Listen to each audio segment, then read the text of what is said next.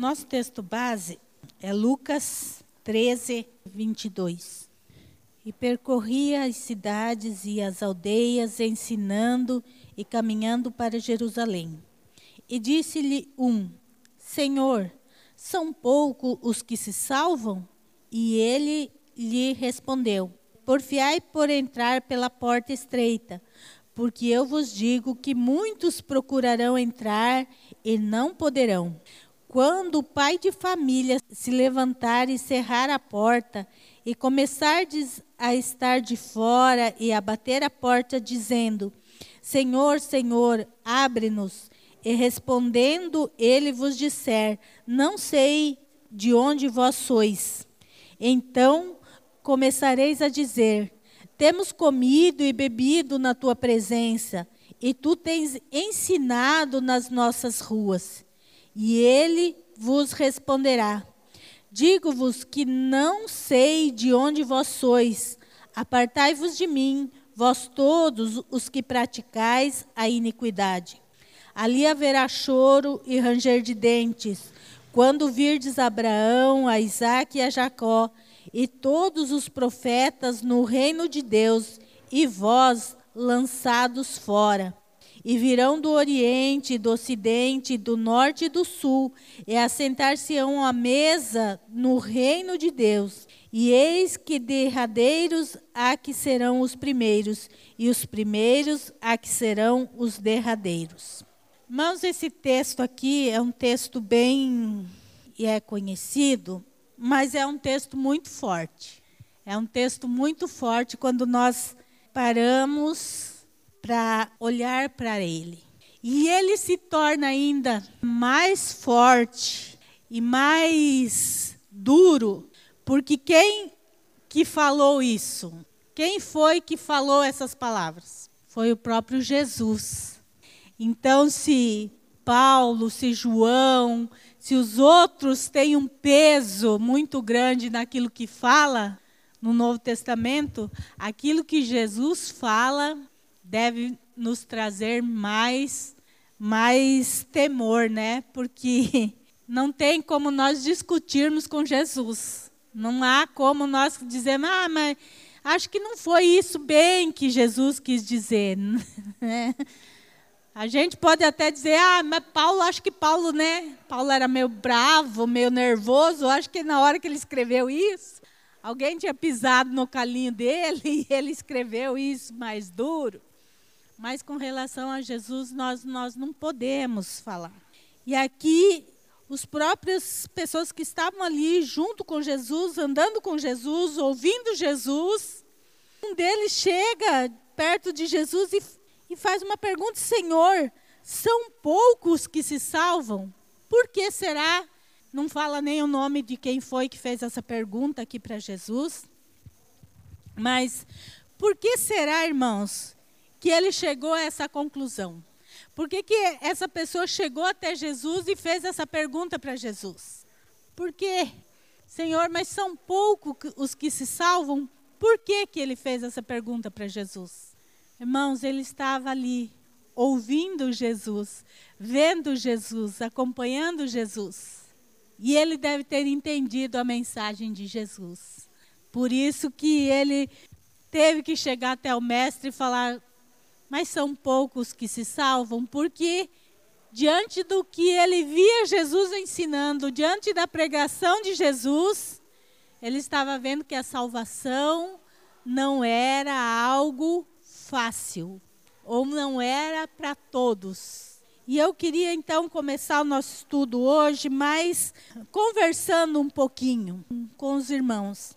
Por que alguns não vão poder entrar? Qual o motivo que alguns não vão entrar? Falta de arrependimento. Quais os motivos? Não querer abandonar o pecado, né? O que nos afasta de Deus? Falta de comunhão com Deus. Amar o mundo. Falta de conhecimento da palavra. Por que a porta é estreita? Por que a porta que conduz à salvação? Então, essa história de que a salvação ela é fácil, ela não é bíblica, não é? Ou que o que tem se colocado é que a salvação é algo que, que Jesus fez por mim na cruz. Então ele pagou o preço ali na cruz da minha salvação e eu estou salvo. Esse é um evangelho que a gente tem ouvido por aí. E a gente ouve muito essa frase colocada de maneira distorcida, que a salvação é de graça. Ela não é de graça, ela é pela graça. Mas as pessoas têm colocado assim: a salvação é de graça. Assim, porque quem pagou o preço foi Jesus. Então, a, a salvação, ela não tem preço. É, isso é uma verdade ou é uma mentira?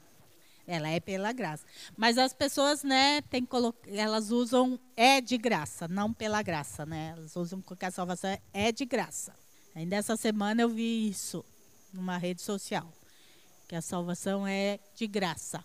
Ela é pela graça, quer dizer, eu não podia pagar pelos meus pecados. Então a graça de Jesus foi vir ao mundo, morrer na cruz para pagar o meu pecado. Mas a salvação, e quem faz os estudos nos lares sabe, né, que tem duas, é dividido em duas partes. A salvação ela, ela tem dois lados, né? Ou ela é a parte de Deus, que era que o homem não podia fazer, que era a remissão dos pecados. Então essa parte dependia de Deus e ele cumpriu em Jesus morrendo na cruz. Mas a salvação tem a parte do homem. E é essa parte do homem que nós temos que considerar na nossa salvação. E que o evangelho de hoje tem esquecido que a salvação é pela graça. Então, é, é, é algo que Deus nos presenteou mas o que, que Jesus diz aqui no texto? Porfiai por entrar pela porta estreita, porque eu vos digo que muitos procurarão entrar e não poderão. Então, aqui Jesus já está mostrando que a salvação não vai englobar todos. Nem todos vão ser salvos. É o próprio Jesus que está dizendo isso. Por quê? Para entrar pela porta, para seguir, é, conseguir a salvação, estar no céu, eu preciso cuidar e é um processo. É, é interessante a gente pensar a respeito da salvação nas próprias palavras do, do nosso Senhor Jesus Cristo. Hoje estão pregando a hipergraça. Em que consiste essa hipergraça? Todos são salvos todos são salvos. Ninguém vai se perder. Ah, então, o, o, consiste em nós anunciar que eles já são salvos, para eles poderem desfrutar dessa graça, porque já eh, todos vão para o céu. Todos vão para o céu. Aonde que está baseado nos evangelhos essas coisas? Mas estão pregando por aí. Então, a parte de Deus, que cabia a Deus fazer, ele já fez, enviando Jesus para vir ao mundo, morrer na cruz para pagar o preço dos nossos pecados e oferecer a salvação. Então essa parte ele já fez. Qual que é a nossa parte? Alcançar esse sacrifício que ele fez.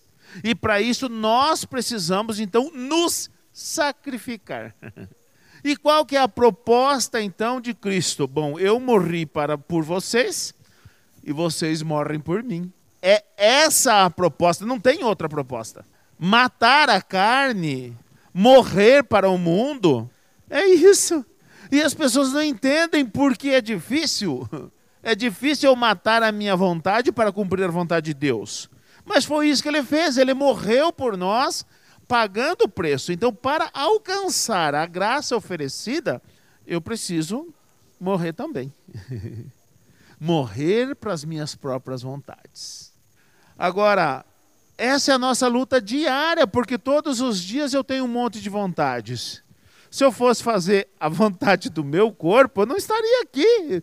Tô quebrado. Eu estava vindo e falei, eu tô com as pernas frouxas. tô desde ontem aqui no, trabalhando no pesado lá, reformando o portão e fazendo concreto, um monte de coisa lá. Mas Minha vontade era acabar lá, ó.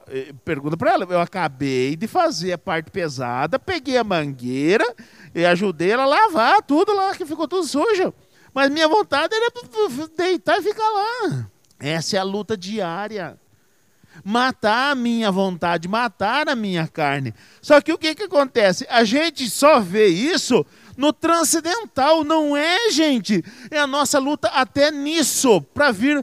Gostei de ver a sol, sol ó, tô, consegui vir hoje, matou a carne. É fácil, não é? Mas é nessas coisas cotidianas e a gente só joga lá para o transcendental, para as coisas absurdas. Não, gente, não, é nessas coisas que a gente vai ganhando a nossa salvação. Mas a, ah, o que, que acontece? A gente vai ganhando, matando a nossa carne dia a dia. É, é isso. Morrer por Cristo não é você ir lá se pendurar numa cruz, não. É você matar a tua vontade todos os dias. E então ouvir isso. Só que olha só a, o texto diz assim, ó, 26. Então a dizer: temos comido e bebido na tua presença e tu tens ensinado nas nossas ruas, e ele vos responderá: Digo-vos que não sei de onde sois, apartai-vos de mim, vós todos que praticais a iniquidade. Olha o problema aqui. Eles eram assim ó, com Jesus. Estava na igreja, fazia isso, fazia aquilo, fazia aquele outro, mas gostava da iniquidade. E aí o que aconteceu? Fechou a porta, acabou. E por isso que ele diz: muitos virão os primeiros serão os últimos, os últimos serão os primeiros. A salvação, gente, não é uma religiosidade.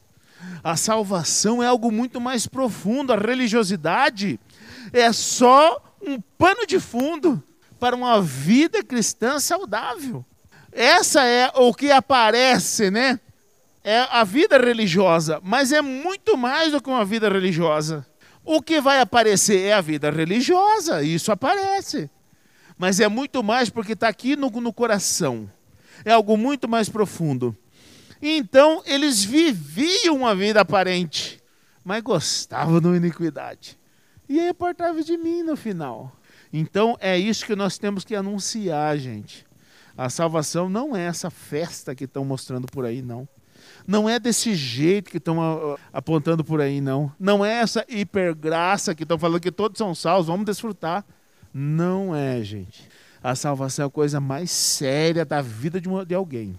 Tanto é que custou a vida do nosso Senhor Jesus Cristo. Então, uma coisa séria.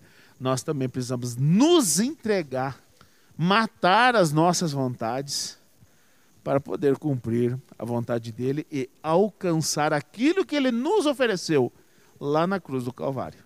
Essa ideia, né, da hipergraça, né, a Bíblia diz que Jesus ele, ele se humilhou, né? Deixou sua glória e se humilhou, foi até a cruz, morreu por nós. Quer dizer, então o homem não precisa fazer nada, quer dizer, nós somos muito estrelinha, né? Se Jesus, o Filho de Deus, não foi poupado do sofrimento, o homem que é quem peca é poupado de todo sofrimento, então a salvação sai fácil para o homem, sendo que ele é pecador. Jesus não era pecador. Né? E ele se humilhou e se humilhou até a morte, morte de cruz. Aí o homem não precisa fazer nada? Não, peraí, tem algo que não bate, não é, irmãos? Né? É só a gente parar. Então, o pecado é uma, algo unânime, né? É a principal coisa que nos separa de Deus. Tiago 1,15 diz assim: Depois, havendo a concupiscência concebido, dá à luz o pecado, e o pecado sendo consumado gera a morte. Então, aqui esse texto de Tiago deixa claro que o pecado ele gera a morte. E Jesus diz que ele veio para nos dar vida e vida em abundância. Qual é a nossa vida abundante? A eternidade. Essa é a vida abundante que nós vamos ter do Senhor. Então, o pecado, se ele gera morte, então, se eu cometendo pecado, não posso ter a vida em Jesus, porque o pecado gera morte. Essa morte é espiritual e também no final, como o texto que a gente leu, que vai ser lançado fora. Então, a morte eterna, que é a separação para sempre com Deus. É, antigamente, no No Antigo Testamento, quando alguém pecava, ele morria na hora, era fulminado, né? Para nós entendermos o que, que o pecado gera. Bom, agora nós estamos na graça, não estamos mais no Antigo Testamento. Por exemplo, no Antigo Testamento, quem adulterava era sentenciado à morte. Era para matar mesmo a pessoa. Isso não acontece mais hoje, né? Ninguém é morto por cometer um pecado. Não é morto fisicamente, porque antigamente era morto fisicamente. Agora, mas o pecado ele gera morte, gera morte espiritual. Ele, ela vai nos matando. E depois vai a última né, morte, que é a separação para sempre com Jesus. Então, quando eu vivo na prática do pecado, eu estou gerando a morte em mim. Eu não vou poder estar com o Senhor, como o texto diz. Por que, que, que muitos. Mas, Senhor, aquele, nós comíamos e bebíamos junto com você. Quer dizer, é, eu te conhecia, eu frequentei uma igreja, eu ia na igreja, eu estava presente lá. E Jesus vai dizer: Mas vocês praticavam iniquidade, eu não conheço vocês. Então o pecado, ele gera a morte, e ele vai gerando a morte espiritual, e no final ele vai nos levar para o inferno, que é a morte eterna. Apocalipse 28 diz assim: Quanto, porém, aos covardes, aos incrédulos, aos abomináveis, aos assassinos, aos impuros, aos feiticeiros, aos idólatras e a todos os mentirosos, a parte que lhe cabe será no lago que arde com fogo e enxofre, a saber, a segunda morte. Essa é a segunda morte. Mas há, é uma alusão ao que aconteceu no Éden. E o que aconteceu no Éden? O homem pecou e a partir dali, então, ele passou a ser dizimado pela morte. Porque Deus fez o homem para ser eterno. Por isso que a gente vê lá no início, Matusalém, 969 anos. Adão, 960, eu acho. Alguma coisa assim. Então os homens viviam muito, mas não era para o homem morrer. Só que por causa do pecado, o pecado gera morte. Então, primeira morte que foi gerada no, no, por causa do pecado foi a física. Então, essa é a primeira morte, lá do Éden. Mas a segunda morte é uma alusão ao que aconteceu lá no Éden. Bom, lá no Éden, o homem pecou e morreu fisicamente. E agora? Peca e morre espiritualmente. Quer dizer, a segunda morte é a separação eterna de Deus. Pecado é tudo aquilo que transgride as leis e a vontade de Deus. Tudo aquilo que transgride as leis ou a vontade de Deus é pecado. Então, ah, mas eu não sei se tal coisa é pecado. Ah, não sei se isso é pecado ou não. Então, eu vou estudar a Bíblia porque no estudo da Bíblia eu fico sabendo quais são, qual é a vontade de Deus e quais são os mandamentos que Deus mandou eu guardar. Então, tudo que, ah, se eu quero saber se uma coisa é pecado, ah, o que que a Bíblia diz sobre isso? O que que Deus pensa sobre isso? E aí então eu sei dizer se é pecado ou se não é pecado. Então o pecado que vem desde o Éden, né? e que nos trouxe a morte, e aqui está dizendo que ele gera a morte. Então, tudo que, que nos afasta de Deus, ou o pecado, deveria ser para nós, como eu falo sempre, um acidente mesmo, né? Eu não queria pecar, me descuidei, aconteceu, eu pequei. É um acidente. Agora, o que, que tem acontecido no meio cristão, no cristão do século 21? Que o pecado parece que deixou de ser tão feio como era. E as pessoas estão, ah, mas é só um pecadinho. Engraçado, né? Porque quando a gente fala em pecado, a gente sempre pensa em pecadão. Não é? Roubar, matar, adulterar, mentir. Mas a mentira parece que não é um tão pecadão, né? É, porque a gente às vezes, ah, mas é só uma mentirinha, né? O que, que é uma mentirinha? Eu já vi gente falando, mas é uma mentirinha santa. É uma boa causa, mentirinha. E o texto que o pastor leu aqui é um texto também bem pesado, porque está falando de quem vai herdar o inferno. E ele fala dos mentirosos que os mentirosos vão herdar o inferno. Então a mentira, se nós podemos falar de pecadinho e pecadão, é um pecadão. Mas ela é cotidiana no meio até dos cristãos. Porque nós, nós é que temos essa mania de dizer pecadinho e pecadão. Irmãos, não existe pecadinho e pecadão. Existe pecado. O qual a diferença do pecadinho e do pecadão? A consequência, irmãos. Quando eu conto uma mentira, qual é a consequência? Além do pecado, qual a, a, a consequência da mentira? Mais direta, digamos assim. Perde a credibilidade, passa vergonha, né? Quando a, a, vem à tona a mentira, você passa uma vergonha. Então, essa é a consequência da mentira. Qual é a consequência de um assassinato? Então, não é que existe pecadão ou pecadinho, ambos são pecado e ambos levam para o inferno. Só que a consequência, ela, quem mata alguém vai preso, perde direito à liberdade. Ele não vai só passar uma vergonha, né? A consequência é muito mais dura. Então, é, por causa da consequência é que a gente tem colocado pecadão e pecadinho. Mas não é. Tudo é pecado.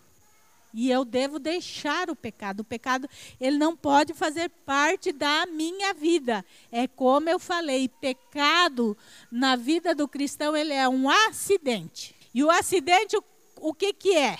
Por exemplo, você não sai andando e, ah, eu vou tropeçar aqui cair no chão. Não, o tropeção acontece, é um acidente. Você não queria que aquilo acontecesse. Mas você se descuidou um pouquinho, pá, e aí já vem a consequência, porque você cai no chão. É assim, o pecado para nós ele deve ser assim.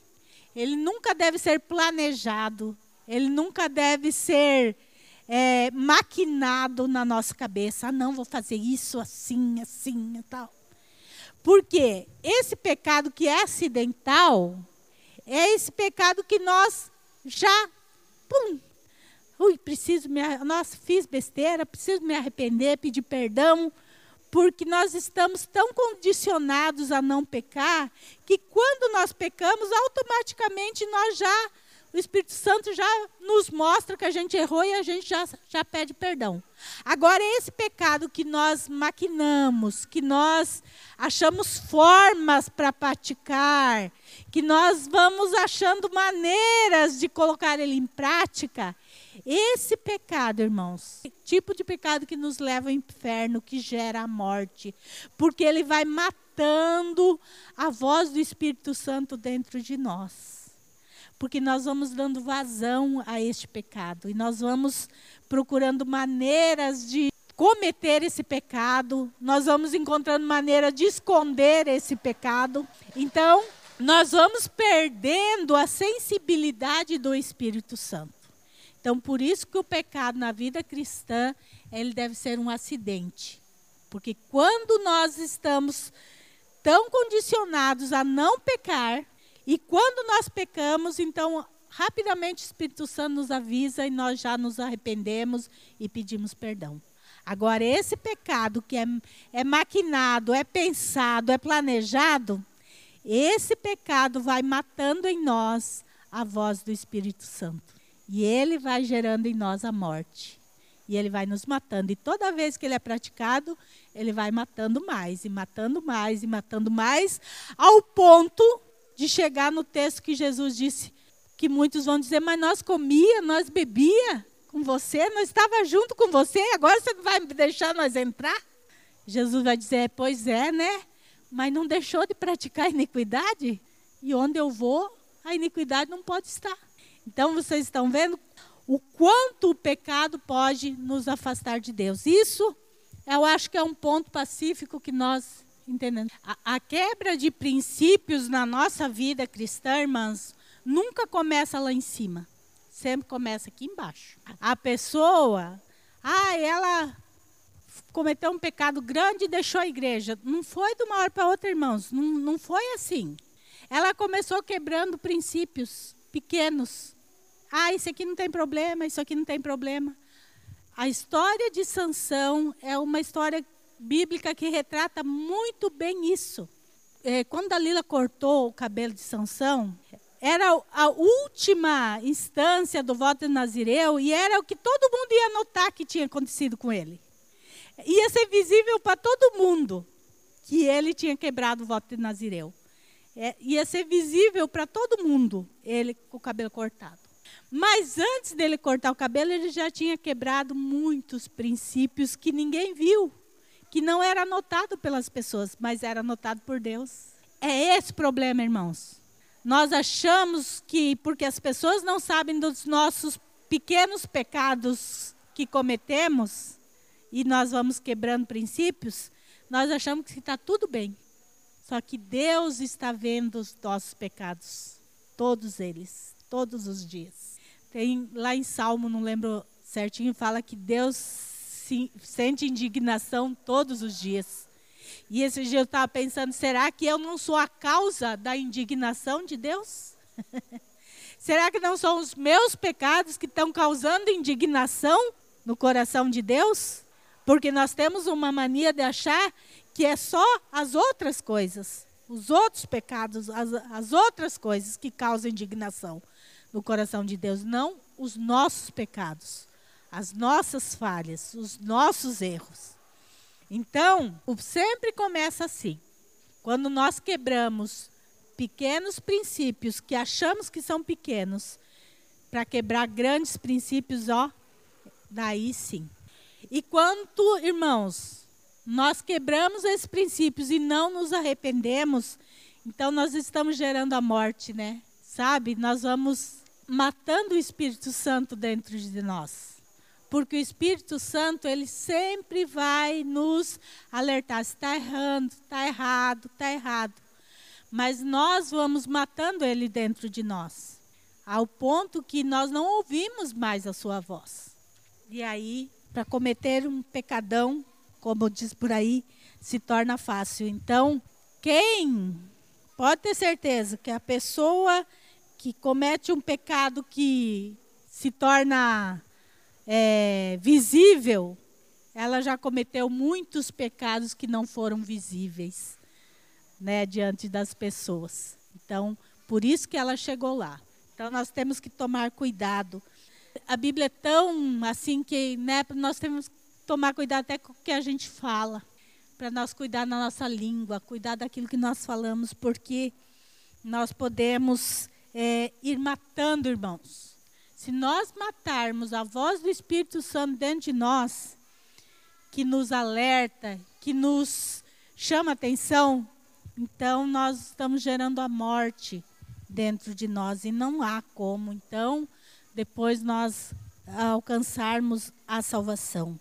Tiago 1,14 diz assim: mas cada um é tentado quando atraído e engodado pela sua própria concupiscência ou pelos seus próprios desejos. O que que também nos afasta de Deus? Os nossos desejos. E os nossos desejos às vezes são mais difícil de controlar do que o pecado porque os nossos desejos são terríveis. A nossa carne é terrível. Tem uma frase do pastor Josemar Bessa que eu gosto, que diz assim: Eva achou a serpente mais confiável que Deus, não por suas credenciais, mas porque a serpente falou o que ela queria ouvir. E é isso, irmãos. Os nossos desejos precisam ser policiados por nós mediante a palavra de Deus. Porque os nossos desejos é que dão vazão para um monte de coisa. E quando a serpente, né, quando o próprio, o próprio Satanás viu que Eva tinha um desejo pelo proibido, ele começou a falar para ela aquilo que ela queria ouvir. E quando nós damos vazão para o nosso desejo, E aí entra então Satanás falando aquilo que a gente gosta de ouvir.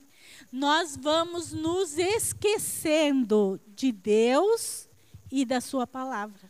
Eva, ela esqueceu que Deus tinha dito não. E o desejo dela foi tanto por aquilo proibido que entre Deus e a serpente, ela ficou com a palavra da serpente, porque estava condizente com o seu desejo. Jeremias 17, 9. Enganoso é o coração, mais do que todas as coisas, e perverso, quem o conhecerá? Enganoso é o coração. Da onde saem os nossos desejos? Da onde vêm os nossos desejos? Do coração. Mas o que, que a Bíblia fala do nosso coração? Que ele é enganoso. Então, irmãos, eu não posso confiar nos meus desejos. Eu preciso colocar meus desejos na balança da palavra de Deus.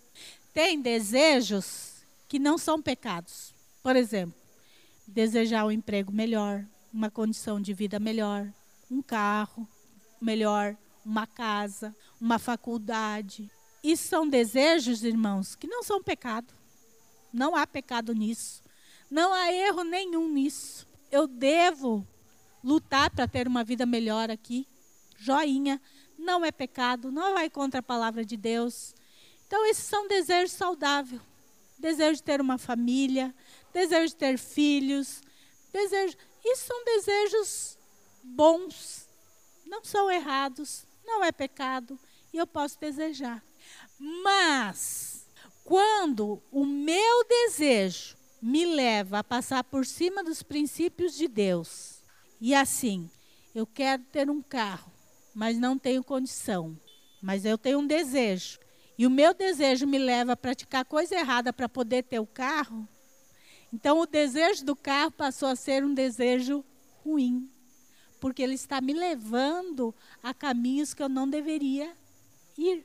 Então, irmãos, o nosso coração ele é enganoso. Porque que mal tem eu ter um carro? Mal nenhum. Como falei, não é pecado. Nenhum. Mas o que eu faço para chegar nesse desejo pode me levar ao pecado.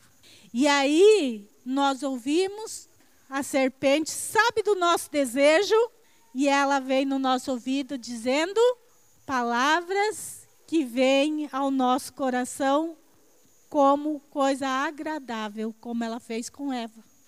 Que mal tem, não é bem assim, não foi bem isso que Deus falou, é um pouquinho diferente. Que é errado você querer ter uma vida melhor. E aí o nosso coração é enganoso. Porque quando nós ouvimos aquilo que a gente gosta, ou quer ouvir, nós esquecemos daquilo que Deus disse. Então, nós precisamos sempre, entre os nossos desejos e a vontade de Deus, sempre a vontade de Deus tem que prevalecer sobre os nossos desejos. Ter desejo é errado? Não. Mas eu tenho que cuidar, porque enganoso é o coração. Qual é a filosofia de hoje, principalmente nas redes sociais? Qual a filosofia nas redes sociais que a gente mais vê hoje? Seja feliz, siga o seu coração. Faça o que o seu coração manda e você vai ser feliz. Realize todos os seus desejos, não há nada de errado com isso, né? Faça o que está no seu coração. Ai, ai, ai, a Bíblia diz que o coração é enganoso e perverso. Eu não posso seguir o meu coração. Eu preciso seguir a palavra de Deus. Juízes, capítulo 16, do 4 em diante, ele fala que por três vezes que Dalila chegou em Sansão para descobrir da onde vinha a sua força. E ele, por três vezes, ele brincou aqui, falou: Ah, se se me amarrarem com sete tendões frescos e ainda não secos, então me enfraquecerei e tal. Ela foi e fez e ele pss, arrebentou tudo.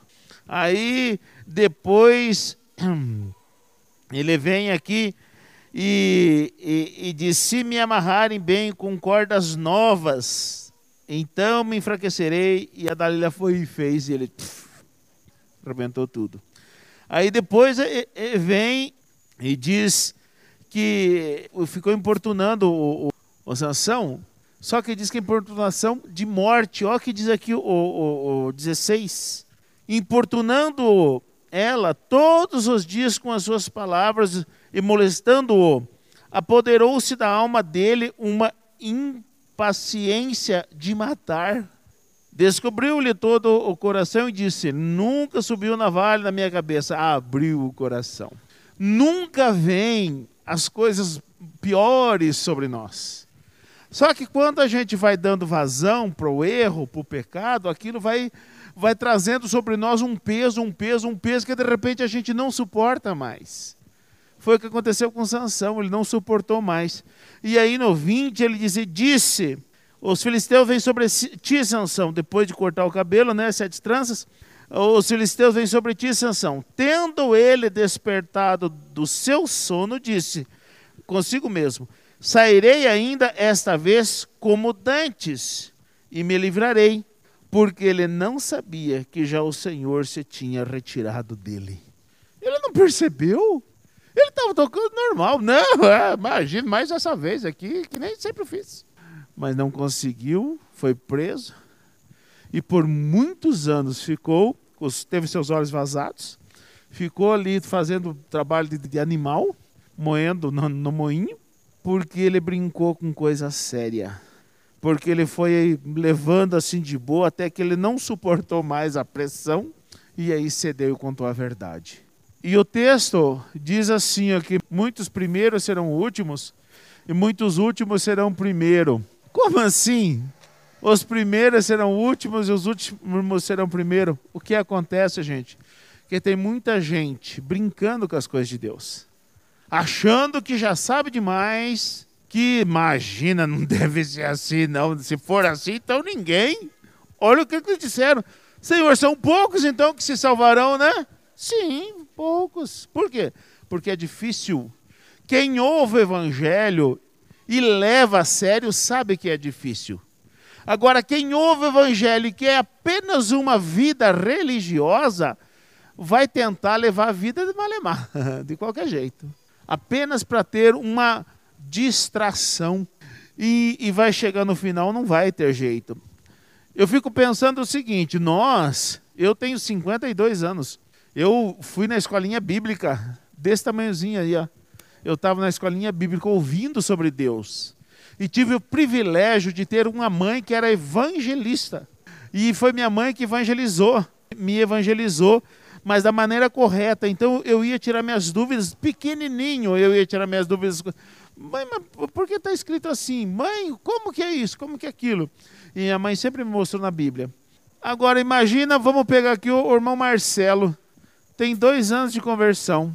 E se ele pega um pastor, uma liderança inescrupulosos, e ensina para ele que o caminho é fácil, essa hipergraça tal, o que, que ele vai estar tá seguindo? Exatamente o que foi ensinado, porque é sobre fé e pensa que está certo. Vai dizer para um desses desigrejados que estão errados para você ver. Ele diz que está certo, que errado é a gente.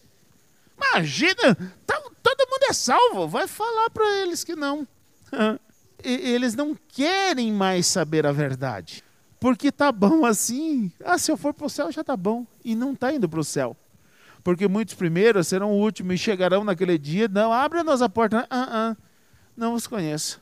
Então, gente, é sério, porque não dá para perceber a hora que o Senhor se retira de uma pessoa. Não dá para saber. Então, a vida cristã, gente, leve a sério porque não é de qualquer jeito que nós vamos chegar no céu. Ou a gente faz o certo, ou a gente esqueça de um dia morar no céu. A, Dalila aqui, ela fez bem o papel do diabo na vida de Sansão, né?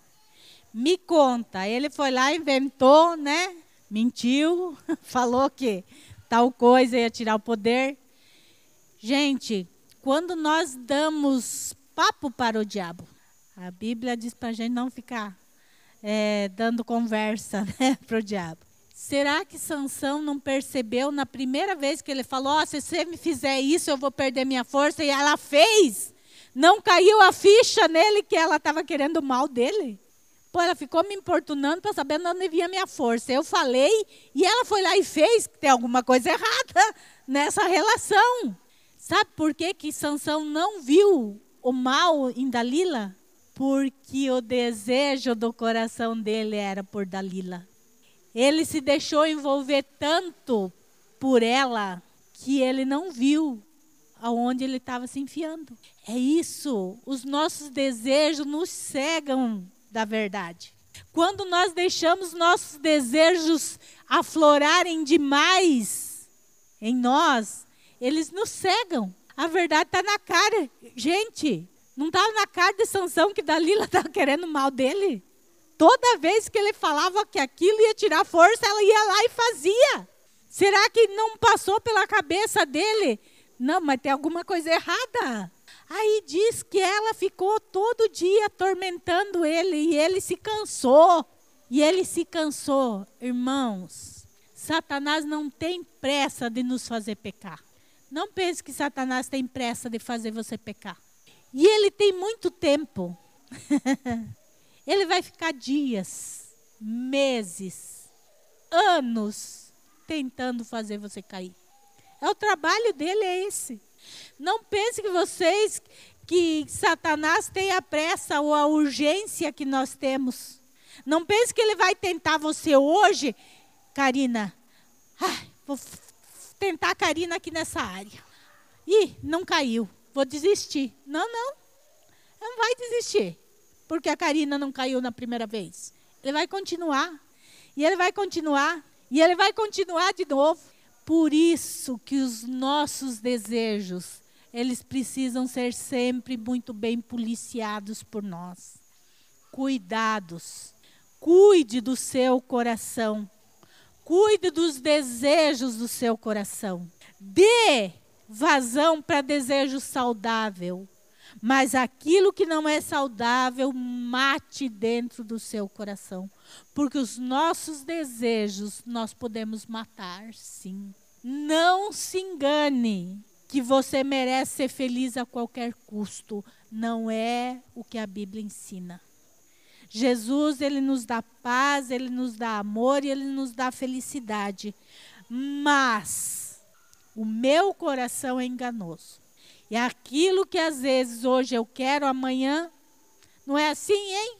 Quantas vezes a gente luta por uma coisa depois que conquista aquilo, ah, mas nem era tanto assim. né? Pensei que ia gostar mais. E às vezes a gente nem, nem gosta tanto daquilo que achou que não ia viver sem. Porque o nosso coração é enganoso, irmãos. Então nós precisamos tomar cuidado para que o nosso coração esteja cheio de Deus. Quando o meu coração está cheio de Deus, os meus desejos vão ser agradar a Deus. Quando o meu coração está cheio com as coisas de Deus, o meu desejo é estar com Deus, é estar na presença de Deus, é conhecer mais a Deus, é viver mais para Deus. Então, a maneira que eu tenho de vencer o pecado, de vencer os meus desejos, para poder então estar com o Senhor agora no final e Ele dizer: Vinde benditos do meu Pai, entra para o gozo é me encher com as coisas de Deus. Quanto mais de Deus eu tenho na minha vida, menos dos meus desejos do pecado eu vou ter. Então, a gente precisa se encher de Deus. A salvação precisa ser cuidada, ela precisa ser polida e ela precisa ser conquistada todo dia dentro do nosso coração, irmãos. Todo dia eu preciso lembrar que eu quero a salvação. E quando todo dia eu tenho isso na minha mente, não, mas eu quero a salvação. Então eu vou me cuidar nos meus atos, nos meus desejos, nas minhas ações durante aquele dia. Porque é, quem está dizendo que a salvação não é para todos foi o próprio Jesus. Não é a Margarete que está falando isso. Não é o pastor Isaías que está falando isso. É o próprio Jesus. E eu não posso dizer que Jesus não sabia o que ele estava falando. Então, esse negócio de salvação, por mais que hoje esteja bagunçado, nós precisamos entender que a salvação ela é séria, ela é muito séria. Como deu nosso horário, eu vou apenas ler uma frase aqui que eu gostei também muito e que ela é muito verdadeira e que se nós é, meditarmos nela durante esta noite, nós vamos vamos tirar grandes lições para nós. Olhando para a cruz, vejo quanto custei caro olhando para o espelho, vejo quanto me vendo barato para o pecado. Irmãos, é isso mesmo. Se nós olharmos para a cruz, nós vamos ver quanto, que valor que Jesus me deu. Que valor que ele me deu. Não foi pouco, foi caríssimo. Mas quando a gente olha no espelho, a gente se vende muito barato pelo pecado. Qualquer coisinha, nós ó, embarcamos, esquecemos do preço da cruz. Por qualquer pecado. Então nós precisamos nos encher de Deus e entender que a salvação ela precisa e tem a parte do homem que é se manter fiel aos princípios de Deus. Quando Paulo fala, já estou crucificado com Cristo, vivo não mais eu, mas Cristo vive em mim, Paulo entendeu exatamente o que é salvação.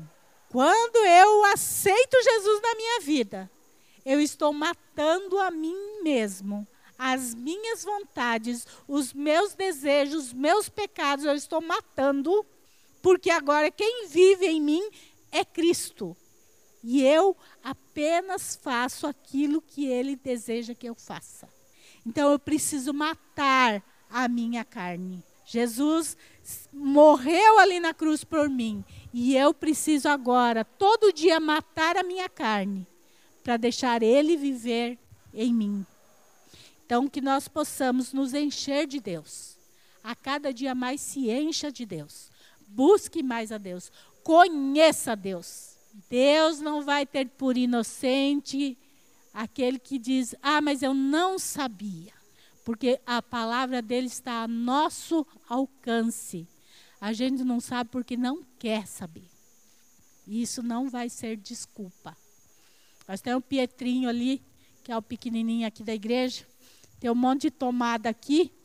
Se o Pietro vier enfiar o dedinho aqui, ele não sabe que dá choque. Ele nem sabe o que é eletricidade. Mas ele vai deixar de levar o choque porque ele não sabe? Não, irmãos. Ninguém vai ir para o céu porque não sabia. Ah, não sabia que aquilo que eu fazia era pecado. Então nós precisamos conhecer a palavra e praticar. Nunca é só conhecer, colocar em prática. Não adianta eu saber os dez mandamentos. Lembra o, o jovem rico que chegou para Jesus e Jesus falou: Você conhece os mandamentos? Uh, conheço, ó, desde pequenininho. E quando Jesus falou para ele praticar, ele, ah, não dá para mim praticar. Só conhecer, irmãos, não muda a nossa vida. O que que muda a nossa vida? Colocar em prática aquilo que aprendemos. Por exemplo, a Karina, que é formada né, em RH. Ela precisou da formação, precisou estudar, precisou conhecer. Mas só conhecer sem a prática, né, Karina? Não adianta nada. Ela, porque ela coloca em prática o conhecimento dela, é que ela ganha o salário dela no final do mês. Então, irmãos, é a nossa vida cristã é assim, a gente conhece e a gente pratica. E aí então vai alcançando aquilo que Deus tem para nós.